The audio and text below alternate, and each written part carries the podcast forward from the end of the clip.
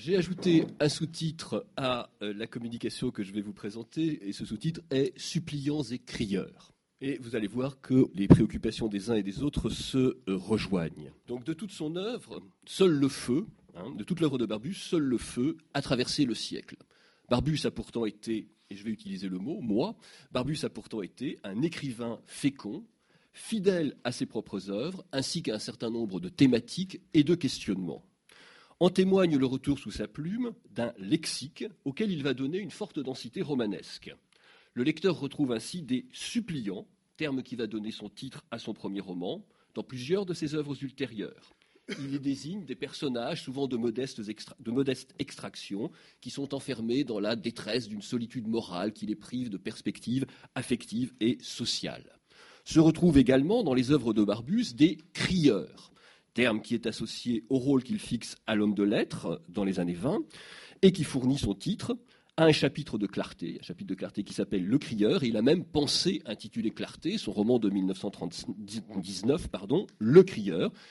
Ce titre, Le Crieur, Barbus le donne à une nouvelle, publiée dans trois films en 1926, qui est une étrange nouvelle. Elle montre un crieur transmettre à des suppliants quelques-unes des vérités qu'il détient et qu'ils ne peuvent apercevoir, prisonniers qu'ils sont d'un univers d'habitude et de préjugés. Mais ce crieur va céder à la tentation justement des idées reçues, aussitôt que les suppliants vont le porter à des fonctions officielles, à des fonctions institutionnelles.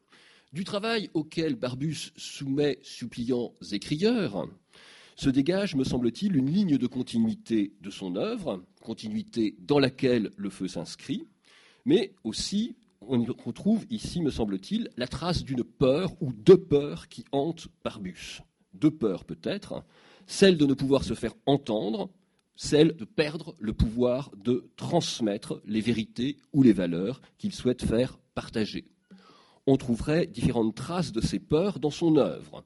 Cette scène de clarté où le héros, blessé sur le champ de la bataille, crie, appelle en vain les brancardiers qui ne viennent pas. L'intrigue même des suppliants, le roman de, 1903, qui suit le parcours d'un héros qui devient crieur, mais qui se conclut sur un dialogue où il échoue à convaincre un prêtre qu'il porte des valeurs plus intéressantes, supérieures, plus utiles que les siennes. Habité par ses peurs, et ce sera mon hypothèse, Barbus n'a cessé de réécrire celles de ses œuvres qui lui ont valu de jouir d'une autorité morale et intellectuelle de crieur. Clarté reprend des données du feu, explicite des données du feu, une nouvelle tardive qui sera publiée sous forme de roman qui s'intitule Ce qui fut sera, j'y reviendrai. Un des derniers chapitres donc de livre intitulé Les enchaînements reprend lui-même des données de clarté. Ce jeu de réécriture, d'accompagnement de ses écrits ne joue pas qu'entre les écrits romanesques de euh, Barbus. Il a aussi au relation qui se noue entre suppliant et crieur dans son œuvre narrative répond par ailleurs un travail de constitution d'autorité qui passe par la publication d'articles, par la publication de recueils de textes, par la publication de brochures, par, par, des publications en feuilleton. Le feu est encore repris dans l'humanité en 1934, amputé de ses cinq dernières pages, et aussi évidemment par toutes sortes de rééditions et par toutes sortes de euh, traductions.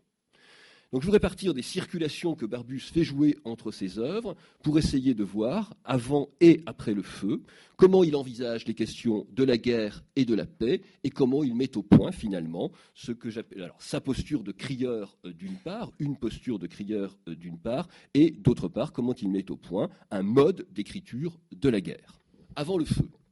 De janvier, euh, février 1902 à janvier 1903, donc on est dans l'année des suppliants, Barbus devient le secrétaire de rédaction d'un périodique pacifiste fondé par Frédéric Passy, pardon, qui s'appelle La Revue de la Paix.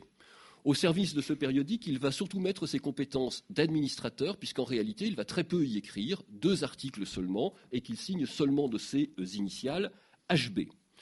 Dans l'un d'entre eux, il s'intéresse aux traités d'arbitrage internationaux. Dans l'autre, au prix Nobel de la paix 1902, euh, euh, qui est décerné à Élie Ducommun et à Albert Goba. Dans chacune de ces réflexions, qui sont souvent mentionnées mais rarement lues ou rarement citées, il émet d'importantes réserves sur ce que peut être le poids du pacifisme dans le paysage politique et social euh, de euh, ces années.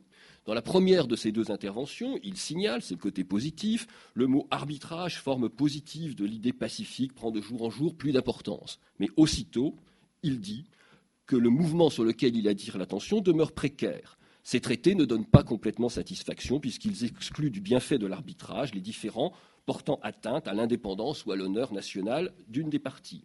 Dans la seconde de ses interventions, il se félicite de voir le prix Nobel attribué à deux éminents pacifistes, mais s'interroge sur le fait qu'on donne la même année le prix Nobel à deux personnalités. Et pourquoi euh, cela euh, le heurte-t-il? Ben, Parce qu'il a le sentiment justement que si on le donne en 1902 à deux personnalités, il n'y aura peut-être plus personne en 1903 ou en 1904 à qui donner le prix Nobel de la paix. Donc au moment où il entre dans euh, la revue de la paix, dans euh, la Société française pour l'arbitrage entre les nations, Barbus doute non de la valeur de l'idée pacifiste, mais précisément des capacités à se faire entendre de ceux qui la portent, et donc de l'efficacité aussi d'un combat qui se situe pour l'instant sur le seul terrain du droit. Hein, c'était la ligne de cette société qui affirmait agir en dehors de toute préoccupation politique. Si je me tourne maintenant vers les œuvres de Barbus, du même moment.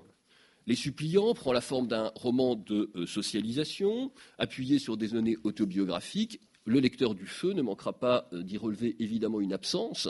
Barbus a fait son service militaire. Le héros des suppliants est exempté de service militaire. L'écrivain, au demeurant, n'y évoquera jamais la question de la guerre sous un jour ou sous un autre et n'y fera que très peu d'allusions politiques et sociales. Une allusion toutefois euh, à l'actualité en quelque sorte anarchiste, euh, puisque son héros qui s'appelle Maximilien, on peut difficilement trouver mieux comme prénom de terroriste, euh, puisque son héros qui s'appelle Maximilien va jeter une bombe, vous ne prenez pas ça comme exemple, hein, bien sûr, va jeter une bombe devant son lycée. Mais aucune suite narrative. Si je me tourne maintenant vers l'enfer, publié donc quelques années après le coup de Tanger, on est en 1908, là aussi, la préoccupation pacifiste apparaît, pardon, là, la préoccupation pacifiste apparaît, mais Barbus ne lui accorde encore que très peu de place. Elle prend une dimension essentiellement digressive. Quelques pages, au cours desquelles le narrateur de l'enfer surprend une conversation entre deux médecins et reproduit cette conversation. Sous les traits du plus âgé d'entre eux se reconnaît Charles Richet, un des éminents membres de la Société française pour l'arbitrage entre les nations, Barbus lui fait raconter, on a une espèce de petite nouvelle insérée ici, un récit de la guerre de 1870, et c'est peut-être la première fois que euh, Barbus s'adonne à quelque chose qui est une description de la guerre. Et en même temps, son plus jeune interlocuteur, c'est l'histoire d'un mutilé qui est tellement mutilé qu'on ne peut pas, établir sa nationalité après sa mort. On retrouve des choses comme ça ultérieurement euh, dans euh, Le Feu ou dans Clarté mais il va se refuser, ce vieux médecin, à admettre les conclusions auxquelles est porté un jeune médecin euh, qui, lui, va tirer des conclusions révolutionnaires. Je lis le dialogue ou la fin du dialogue entre ces deux personnages. Le jeune homme s'écria À l'ulcère du monde, il y a une grande cause générale. Vous l'avez nommé, c'est l'asservissement du passé, le préjugé séculaire qui empêche de tout refaire proprement selon la raison et la morale. L'esprit de tradition infecte l'humanité et le nom de ces manifestations affreuses, c'est. Le vieillard se souleva sur sa chaise, ébauchant déjà un geste de protestation, comme s'il voulait lui signifier Ne le dites pas. Mais le jeune homme ne pouvait s'empêcher de parler. C'est la propriété et la patrie, dit-il. Sont ainsi mises en vis-à-vis deux formes de euh, pacifisme. Un pacifisme ancré sur une expérience traumatisante, que Barbus va connaître quelques années plus tard, et un autre pacifisme qui procède d'une analyse politique, un pacifisme qui refuse de rompre avec les idées fondatrices du pacte social, et un autre, à ce moment-là sans doute plus proche de celui de Gustave Hervé, qui ne se situe pas sur le terrain du droit, ce que j'appellerais d'un côté un pacifisme de suppliant, et de l'autre un pacifisme de crieur. Le narrateur de l'enfer se contente toutefois de retranscrire la conversation qu'il a entendue, et Barbus, dans le fond, de retranscrire lui aussi les données d'un débat qui le préoccupe, mais sans donner raison ni à l'un ni à l'autre de ces personnages de manière qui peut, là encore, surprendre le lecteur du feu. On aborde toute l'œuvre de Barbus à travers, évidemment, le filtre que nous offre le feu. À moins que ce ne soit celui de Staline. La thématique guerrière est donc de manière assez surprenante, tout à fait absente, ou presque totalement absente, des nouvelles que Barbus publie dans le matin entre 1910 et plutôt 1911 et 1914. Il n'en est qu'une, me semble-t-il, qui évoque directement euh, cette thématique guerrière. Elle s'appelle La petite lune méchante. Il faut la lire pour trouver que ça renvoie à la guerre. Et elle est parue dans le matin, le 5 mars 1913. Il y évoque la première guerre balkanique et signe quand même de l'importance qu'il accorde à cette nouvelle. Il la reprend au seuil du premier recueil de nouvelles qu'il publie, qui s'intitule Nous autres, en 1914. Donc ça va être la première nouvelle du recueil et la première nouvelle de la première section de ce recueil qui est intitulée Fatalité qui est un peu surprenant. Alors qu'est-ce que dit cette nouvelle? Elle raconte comment des frères d'armes, des Macédoniens et des Bulgares, euh, dans la première guerre balkanique, donc qui combattent tous deux les forces ottomanes, s'entretuent un soir sans lune, euh, après qu'ils se sont rencontrés pour avoir une discussion euh, amicale. Les dernières lignes de cette. Donc ça prend les aspects d'une anecdote pathétique, exactement comme cette espèce de petite nouvelle insérée dans le cadre de l'enfer. C'est une nouvelle Barbus n'a pas la possibilité, dans le cadre d'une nouvelle, dans le cadre d'une forme brève, évidemment, de développer quelques discours d'accompagnement idéologique que ce soit. Hein. Et ça s'achève donc sur l'idée d'une fatalité qui pèserait sur l'humanité et qui la conduirait à euh, s'entretuer. Je vous lis juste les dernières lignes de cette nouvelle. En proie à une surnaturelle appréhension, et qu'on est dans le surnaturel, ébloui par la fantastique légende, c'est la légende qui veut que les soirs sans lune soient des soirs annonciateurs de catastrophes et de drames, il n'avait ni les uns ni les autres surent rentrer au camp. Les hommes des deux patrouilles s'étaient entreaperçus à peine comme des ombres, et ils s'étaient tués au hasard, à l'aveugle, à tâtons, sans se reconnaître, sans savoir qu'ils s'aimaient, sans comprendre qu'ils étaient frères, comme il arrive toujours dans la guerre. Donc la vénuation n'est pas totalement absente, mais évidemment, elle est quand même peu développée par rapport à ce que Barbus va faire ultérieurement. Donc il va falloir y avoir, il va falloir, pour que Barbus puisse épouser cette posture de crieur dont je parlais tout à l'heure, sortir du statut de suppliant, il va falloir évidemment l'expérience du combat. Le feu, cependant, replacé dans ce texte, dans ce contexte, pardon, me paraît rester un roman des suppliants. Le terme y apparaît à plusieurs reprises. Il désigne un des membres de l'escouade, Poterlo, qui lève sur le narrateur précisément des yeux de suppliant. Il désigne des cadavres allemands, je crois que ça n'a aucune importance, qui sont figés dans des poses de suppliants. Il désigne peut-être plus largement tous les combattants qui sont emportés par le mouvement de la guerre, comme le signalent ces quelques lignes. Ceux qui sont à l'arrière-garde voient à une centaine de mètres l'ensemble de la compagnie se déployer dans le crépuscule, petits bonshommes obscurs accrochés aux pentes qui se suivent et s'égrènent, avec leurs outils et leurs fusils dressés de chaque côté de leur tête, mince ligne insignifiante de suppliants qui s'enfoncent en levant les bras. Donc, le feu est peuplé de suppliants, mais à ces suppliants, le feu refuse l'aide de tout crieur qui pourrait fixer un sens à leur sacrifice. N'y sont en effet qualifiés de crieurs que euh, des personnages qui grognent euh, dans la confusion d'une corvée et des blessés qui rejoignent un poste de secours. Nouvelle citation.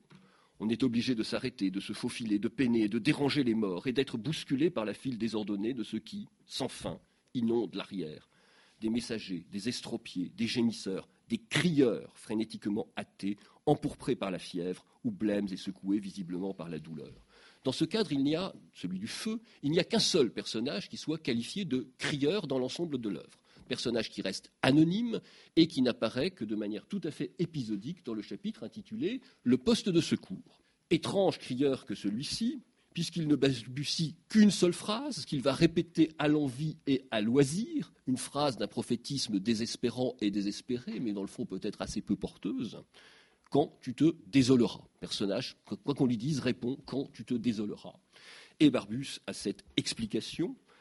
Il nous dit que cet personnage, l'unique crieur du feu, a été victime, et je cite à partir d'ici, d'une explosion qui a ébranlé son cerveau.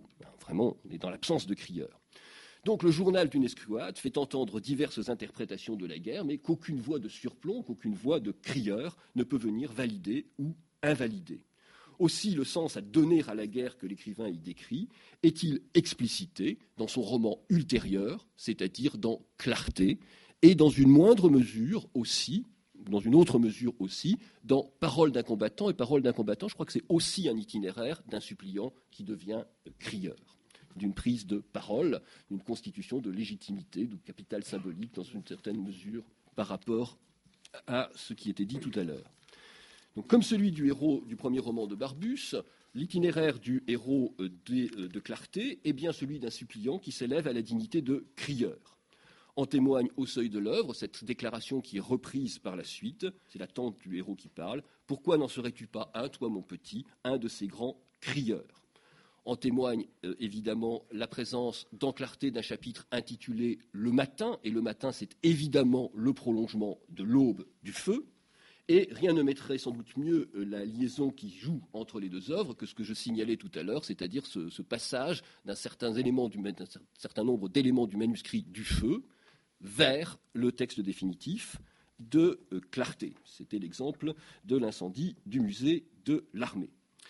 Si les vérités que crie le héros de clarté lui sont révélées d'abord dans la fièvre qu'occasionne sa blessure au combat, elles font ensuite l'objet d'un travail d'appropriation.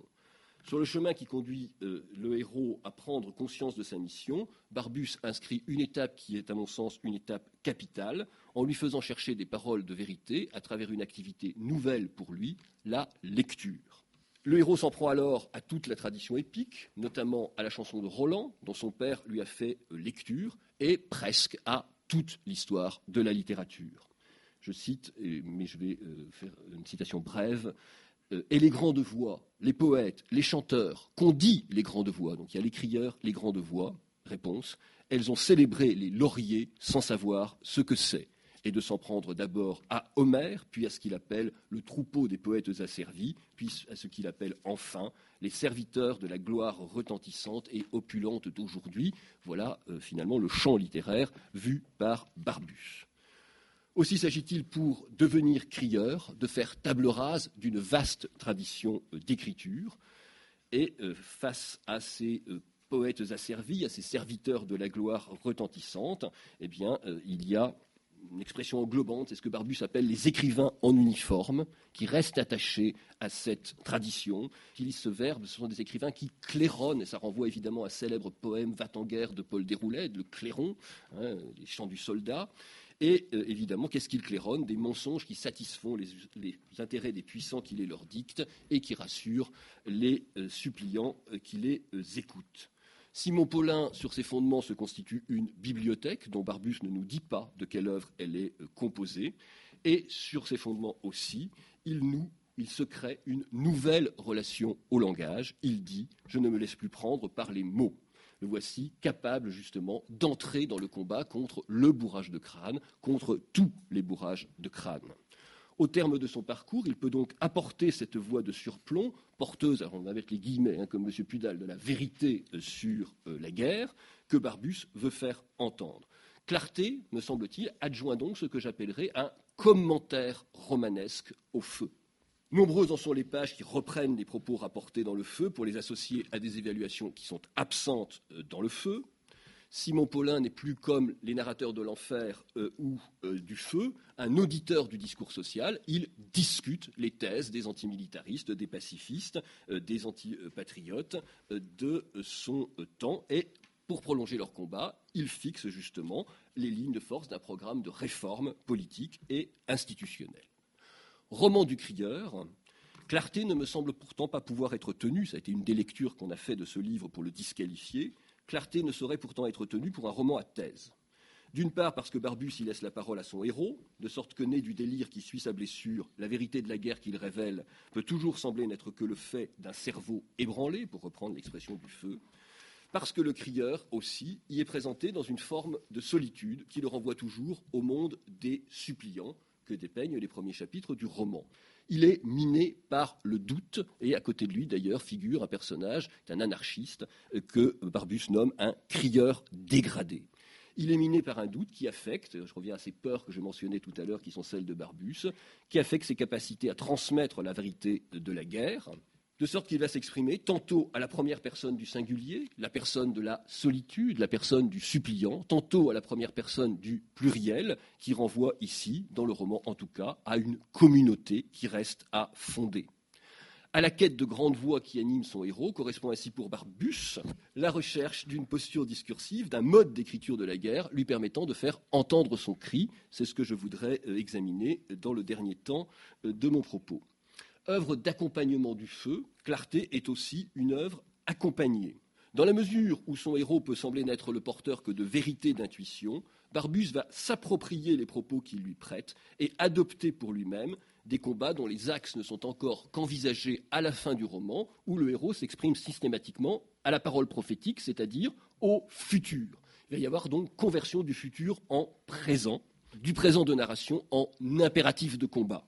Cet accompagnement passe évidemment par la création du mouvement Clarté, par euh, la fondation de la revue Clarté, éventuellement par l'ARAC. Il va s'agir ici pour Barbus hein, de constituer cette communauté qui va lui permettre d'user d'un nous qui n'est plus celui en construction du héros de son roman. Donc c'est pour donner existence et contenu à ce nous que l'écrivain va multiplier à ce moment-là les activités discursives. Dans La lueur dans l'abîme et Le couteau entre les dents, qui sont donc deux euh, textes qu'il publie dans les années qui suivent immédiatement Clarté, il va revenir sur cette mission de crieur qu'il va attribuer aux intellectuels et aux écrivains. Il va ainsi poursuivre le travail de révocation des grandes voix qui étaient engagées par le héros de Clarté, avec cette même critique radicale de l'ensemble de euh, tout le passé littéraire. Les plaintes classiques et périodiques, euh, écrit-il, des poètes et des moralistes ne sont que les paroles du vent, tout cela s'interprète et sert en définitive d'argument aux avocats du vieux système écrasant qui crée les deuils et perpétue l'horreur. Donc le crieur doit s'exprimer autrement, doit pouvoir indiquer des directions, doit pouvoir fixer du sens. Il doit pour cela se dégager du monde des pouvoirs, n'être plus membre du troupeau asservi des euh, poètes, devenir ce que Barbus appelle un protestataire. Le talent et le génie littéraire, écrit-il, ces exceptions rayonnantes, ont été presque généralement asservis au pouvoir ou aux préjugés, ce qui est la même chose. Cette phrase profonde. Un des caractères que Sainte-Beuve assigne avec raison aux apogées classiques, c'est d'être en accord avec les pouvoirs dirigeants. Les écrivains les plus admirés n'ont guère fait que sanctifier la mode. Les protestataires n'ont jamais été qu'une exception dans l'exception. C'est sur les fondements de cette réflexion que sont nommés quelques-uns des auteurs dont les livres pourraient être bien ceux sur lesquels se fonde le héros de Clarté, donc il y a une place ici de précision du texte de clarté dans euh, La lueur dans l'abîme. La Boétie, Pascal, Rabelais, La Fontaine, Voltaire et un seul contemporain, Romain Roland. Poursuivant son analyse, Barbus va ensuite fixer l'axe des interventions qui doivent être celles d'un crieur, après les modèles, si l'on a permis aux écrivains, écrit-il, s'ils se sont permis de se donner libre carrière dans les sphères de la morale transcendante ou bien dans le département des mœurs, ils n'ont pas su ou pas osé aborder les institutions, la zone des, choses sérieuses et positives.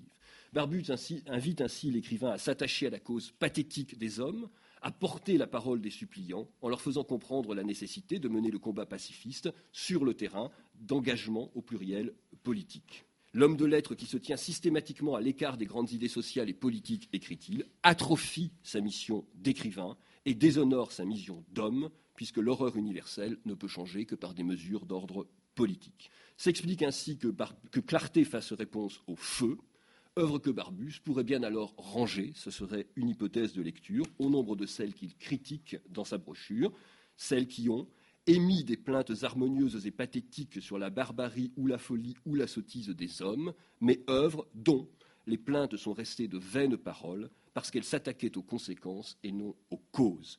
Aussi Barbus va-t-il désormais moins réécrire le feu que réécrire clarté. Extrait des enchaînements. Je citais tout à l'heure ce texte intitulé Ce qui fut sera, 1925, publication à part en 1930. S'appuie lui aussi et encore sur un parcours d'apprentissage. Il s'agit donc de reprendre le parcours des suppliants, il s'agit de reprendre le parcours du héros de euh, Clarté. Nous sommes en présence ici d'un homme de l'état-major enfermé dans un bureau, d'un homme de cartes et de stratégie euh, qu'une mission au petit matin d'un jour d'attaque jette dans l'univers de la bataille, dans l'univers des tranchées, et qu'il va découvrir en quelques heures sous son jour le plus cru. D'où de saisissantes descriptions ici de corps, de cadavres, etc. Mais Barbus n'en reste pas là. C'est un jeune poète, il va devenir crieur en donnant donc ces descriptions, mais aussi en leur fixant un sens idéologique. Et un sens idéologique, dans ce qui fut sera, c'est comme dans le feu, il y a un crieur, mais qui est un crieur impuissant. Il est ici qualifié de petit crieur affolé, et il va donc fixer un sens idéologique, ce personnage, qui échappe aux crieurs, sens idéologique qui tient à quoi? Barbus montre à la fin du texte, à la fin de ce qui fut sera, un homme, je cite, d'immense fortune mondiale, être accueilli avec empressement et même déférence par le général qui commande les opérations, manière d'indiquer que c'est bien ce capitaliste et non le général qui est le grand, ordonnateur de la bataille. Barbus accrédite ce récit en le signant du seul titre, titre d'ancien combattant qui compte alors à ses yeux. L'important, c'est pas Henri Barbus, c'est HB, soldat au 231e de ligne, puis brancardier à ce même régiment, puis secrétaire euh, d'état-major au 21e corps d'armée, 1914-1917. En même temps, euh, John Norton Cru vient de lui contester son titre d'ancien combattant, donc évidemment, il l'affiche. Barbus accrédite aussi ce récit en précisant que toutes les parties de ce résumé de la guerre sont authentiques, mais qu'il a modifié les noms de personnes, de lieux et d'unités combattantes qui y figurent. Je vais y revenir dans un instant. Tel qu'il en construit alors la posture, le crieur doit révéler par le biais de la description, là ça nous renvoie au feu, les horreurs de la guerre, dont l'écriture va désormais se développer sur le mode de l'hypotypose, mais il doit aussi prendre appui sur des données dramatisant, sans les rendre méconnaissables, certains des événements que les écrivains en uniforme, que les scribes officiels, eh bien, ont tendance à taire pour insister sur le côté glorieux qui peut être celui de la guerre, ou le côté épique qui peut être celui de la guerre ou du conflit. Pour ce faire, ce qui fut sera place aux côtés du général qui dirige la bataille, non seulement un capitaliste, mais, je cite, un lieutenant rapporteur au Conseil de guerre, et donc il fait planer ici euh, la question des euh, exécutions, des fusillés par l'exemple, autour du texte, et bien sûr, ce qui fut sera rejoint ainsi le combat de dénonciation des crimes des conseils de guerre que Barbus engage précisément dès l'heure du feu et qu'il poursuit ensuite dans le cadre de discours, d'articles et de préfaces. Je voudrais citer ici un article qui s'intitule Exhumation et qui est paru dans l'Humanité du 24 juillet 1921. Cette grande dénonciation, donc ça c'est le rôle du crieur, cette grande dénonciation, il est de notre devoir de la mettre au jour après l'avoir accumulée dans nos cœurs. Nous n'avons pas fini de faire sortir des spectres hors de l'ombre et du charnier. L'irréparable s'est accompli pour eux, mais du moins nous nous efforcerons de faire rendre justice à la mémoire des innocents et de faire punir les assassins. La mission euh, que se donne le crieur, mission donc de révélateur et d'accusateur, passe désormais, parce que Barbus appelle dans le même article, le démasquage des bassesses, des vilainies, des monstruosités dont se sont souillés des hommes tout dorés de prestige et que le public des revues militaires acclame. Pour mener à bien cette mission, Barbus introduit donc l'écriture de la guerre, la guerre, dans un espace où il va faire jouer sciemment des interférences entre le fictionnel et l'événementiel. Et c'est ce que l'on voit justement, et ce sera le dernier euh, texte de Barbus que je vais mentionner, c'est ce que l'on voit dans les nouvelles de ce recueil, les intitulé Faits divers qu'il publie en 1928. Là aussi, on a un avertissement dans le cadre duquel Barbus affirme que ces textes, il les a à peine romancés et où il indique, modifiant la position qui était la sienne quelques années plus tôt, que désormais il a à peine modifié les noms des gens qui sont visés, des noms d'assassins, il se met juste à l'abri d'accusations de diffamation. Et donc, il s'agit bien ici de révéler des crimes de guerre qui ont, au demeurant, déjà été évoqués pour la plupart d'entre eux dans la presse, et il s'agit de reprendre sous le mode de la nouvelle, parfois, des textes d'articles journalistiques parus dans l'Humanité, dont Barbus est lui-même l'auteur, comme c'est en particulier le cas euh, pour euh, une série d'exécutions de prisonniers allemands euh, dont aurait été responsable un, commandant de l'armée française nommé Matisse. Il semble que là, en l'occurrence, ça soit le vrai nom. Barbus exhume ainsi des événements tenus secrets, met en accusation des assassins, ce qu'il appelle des assassins, et œuvre à la réhabilitation, dans certains cas symboliques, dans d'autres cas officiels, des victimes ou des martyrs oubliés de la guerre, à l'image de François Waterloo dans une nouvelle intitulée Le fusillé vivant, maître qui a survécu à son exécution. Le cas aussi euh, des soldats russes massacrés à la Courtine dans une nouvelle intitulée Ce qu'on n'a pas euh, dompté. Ce mode d'écriture de la guerre que Barbus adopte dans Faits divers n'est en réalité pas radicalement nouveau. Il n'est peut-être même pas véritablement le fruit d'une évolution, mais peut-être celui d'une sélection. En vérité, c'est très exactement le modèle de ce mode d'écriture de la guerre, c'est très exactement celui que Barbus utilise dans le chapitre Argoval du feu, chapitre ajouté pour l'édition en volume, où il raconte une exécution pour l'exemple, celle d'un soldat qu'il est extrêmement facile d'identifier. Il s'appelait Paul Vérin. De cette filiation entre les textes, entre le feu et nouvelles aussi de faits divers, on en verrait euh, la, preuve de cette filiation, de cette continuité, par l'histoire même des textes. Les textes rassemblés dans faits divers sont pour un certain nombre d'entre eux écrits au moment du feu et de clarté, pour d'autres au moment des enchaînements, et euh, pour celui qui évoque les prisonniers russes de la Courtine, au lendemain du premier voyage de Barbus en URSS, il semble qu'il se soit renseigné à ce moment-là, mais là, je n'ai pas de certitude. Donc elles sont portées, ces nouvelles, et peut-être toute l'œuvre de Barbus, par euh, cette idée de lier le fictionnel et l'événementiel. J'en voudrais pour euh, signe le fait que le héros d'une de ces nouvelles, qui s'appelle Butoir, eh bien, il est nommé dans Clarté. On a donc des circulations. De même, dans ce qui fut sera, est nommé un personnage, qui s'appelle Angelo, que l'on retrouve dans euh, les nouvelles de faits divers et qui est un malheureux soldat que son officier égorge entre les tranchées parce qu'il fait trop de bruit. Comme le montrent ces exemples, il s'agit pour Barbus, adoptant la posture du crieur, d'arrimer travail d'invention littéraire et travail de révélation historique par des jeux d'écho et des circulations entre ses romans, ses nouvelles et ses écrits journalistiques. D'où cela vient-il? Et ce sera ma conclusion s'il me reste encore 30 secondes. Dans sa biographie de Zola, donc c'est un texte de 1932, juste antérieur à la biographie de Staline, si ma mémoire est bonne, il y a comme ça une continuité étrange dans l'œuvre de Barbus. Dans sa biographie de Zola, Barbus va évoquer conjointement les deux textes où Zola s'est préoccupé des écritures de la guerre, soit les soirées de Médan en 1880 et la débâcle en 1892. Donc il y a une concaténation chronologique étrange. Après qu'il a fait dire à l'écrivain, c'est-à-dire à Zola, qu'il acceptait la guerre, c'est évidemment une manière de s'opposer à lui, Barbus se livre à une très sévère critique de la débâcle, de l'écriture de la débâcle. Euh, reste de mystique conformiste, dit-il, courte vue traditionnaliste, dit-il encore, je vous en passe, et des meilleurs. Et évidemment, il oppose sa conception de la guerre à la conception zolienne de la guerre. La guerre moderne n'est pas une folie, ça c'est Zola, mais un calcul, ça c'est Barbus. Elle ne résulte pas de la barbarie, mais de la civilisation. Il faut bien des sophismes et des complaisances pour concilier l'idée de justice et l'idée de patrie. C'est à ce moment, en rupture là encore avec la chronologie de la biographie, que Barbus fait allusion à l'affaire Dreyfus et au combat de Zola en faveur de Dreyfus. Il dit que c'est le moment où Zola, je cite, a été pris dans le conflit réel, mécanique du fait justice et du fait patrie, que c'est le moment où Zola a pris conscience de la mentalité et des mobiles de ceux qui défendent, entre guillemets, le prestige national. Barbus situe donc directement son combat dans l'affiliation de celui de Zola en faveur de l'affaire Dreyfus. La guerre, c'est l'affaire Dreyfus de Barbus.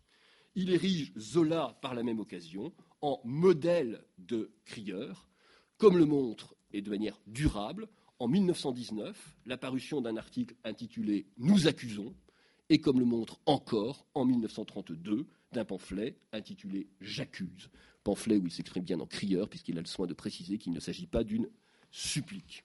En 1919, Barbus réinaugure en quelque sorte, ou rouvre le fameux pèlerinage annuel d'hommage à Zola à Médan, et il y tient un discours où il ne cesse d'hésiter entre la première personne du singulier, moi, Henri Barbus, et une première personne du pluriel, Larac ou euh, Clarté.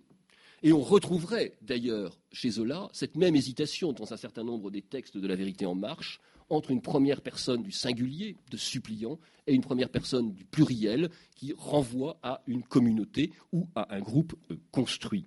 Tel que le conçoit Barbus, sur un modèle que lui offre Zola, le crieur ne se délie jamais des suppliants, dont il conserve un trait capital, puisque meneur d'idées, il n'en reste pas moins toujours un combattant solitaire. J'accuse, nous accusons, première personne du singulier, première personne du pluriel. L'œuvre de Barbus s'adresse ainsi à des suppliants qu'elle assimile petit à petit au peuple, puis au prolétariat, mais elle s'adresse aussi à d'autres crieurs à qui elle voudrait déléguer la parole parce qu'elle est incertaine de son propre pouvoir. Et ce qui me paraît intéressant, c'est que ces crieurs dont Barbus voudrait qu'ils reprennent sa parole, eh bien, ce sont entre autres les historiens. Et euh, dans un texte où il évoque les historiens, c'est dans La lueur dans l'abîme, il dit ceci Il se trouvera bien un homme clairvoyant, mais le mot historien est dans la phrase précédente, et probe pour dire et pour montrer que la victoire militaire des Alliés a été due non pas à quelque supériorité géniale de nos grands chefs, hypothèse qui fait rire, mais uniquement à la supériorité du poids matériel humain qu'ils ont pu opposer à l'ennemi. Rapporté à ces considérations, cette nouvelle intitulée Le Crieur, que j'évoquais au seuil de cette euh, intervention, se lit finalement peut-être comme une fable revenant sur ce que Peggy, que Barbus connaissait bien, appelait dans notre jeunesse la dégradation de la mystique en politique. De fait, ce crieur perd ses capacités de crieur à partir du moment où il est nommé maire, c'est-à-dire à partir du moment où il entre en quelque sorte en politique.